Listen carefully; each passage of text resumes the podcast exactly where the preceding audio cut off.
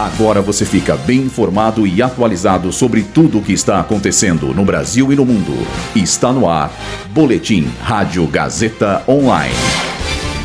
Polícia Federal encontra mensagem de Bolsonaro pedindo repasse de fake news. Lula participa da cúpula dos BRICS.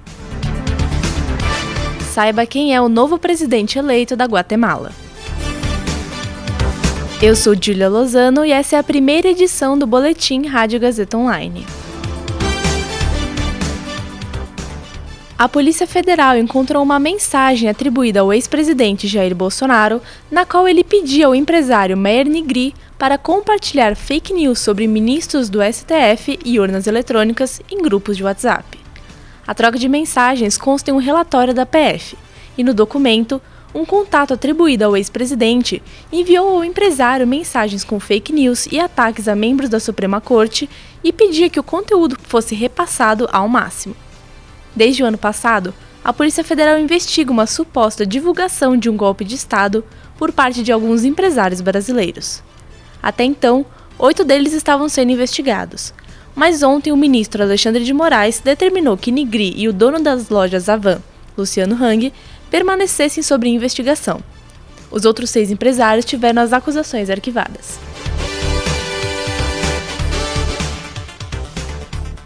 O presidente Lula iniciou hoje o primeiro dia de atividades na cúpula dos BRICS, que acontece na África do Sul.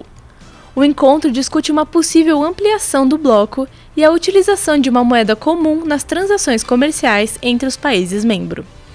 Em discurso, o petista falou que tem projetos para se reaproximar com a África no novo mandato e disse que, abre aspas, o Brasil nunca deveria ter se afastado, fecha aspas. Sobre questões do meio ambiente, Lula afirmou que Brasil e África compartilham a responsabilidade de cuidar de florestas tropicais e preservar a biodiversidade.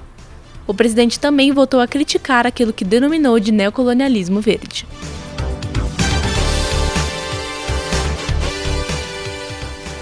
A Guatemala elegeu o progressista Bernardo Arevalo como novo presidente do país.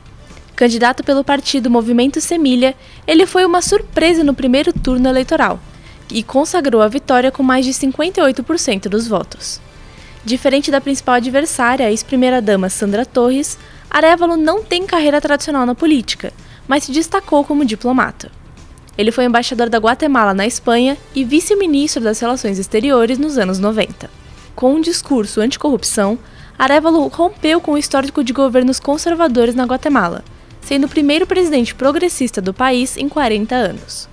Contudo, o partido do candidato foi acusado de um esquema de fraude no primeiro turno. No caso, Semilha teria forçado assinaturas para ser registrado no Tribunal Supremo Eleitoral.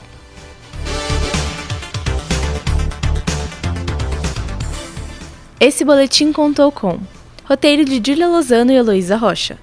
Suporte técnico de Agnoel Santiago. Supervisão técnica de Roberto Vilela. Supervisão pedagógica de Rogério Furlan. Direção da Faculdade Casper Libero, Marco Vale. Boletim Rádio Gazeta Online. Rádio Gazeta Online. Você conectado.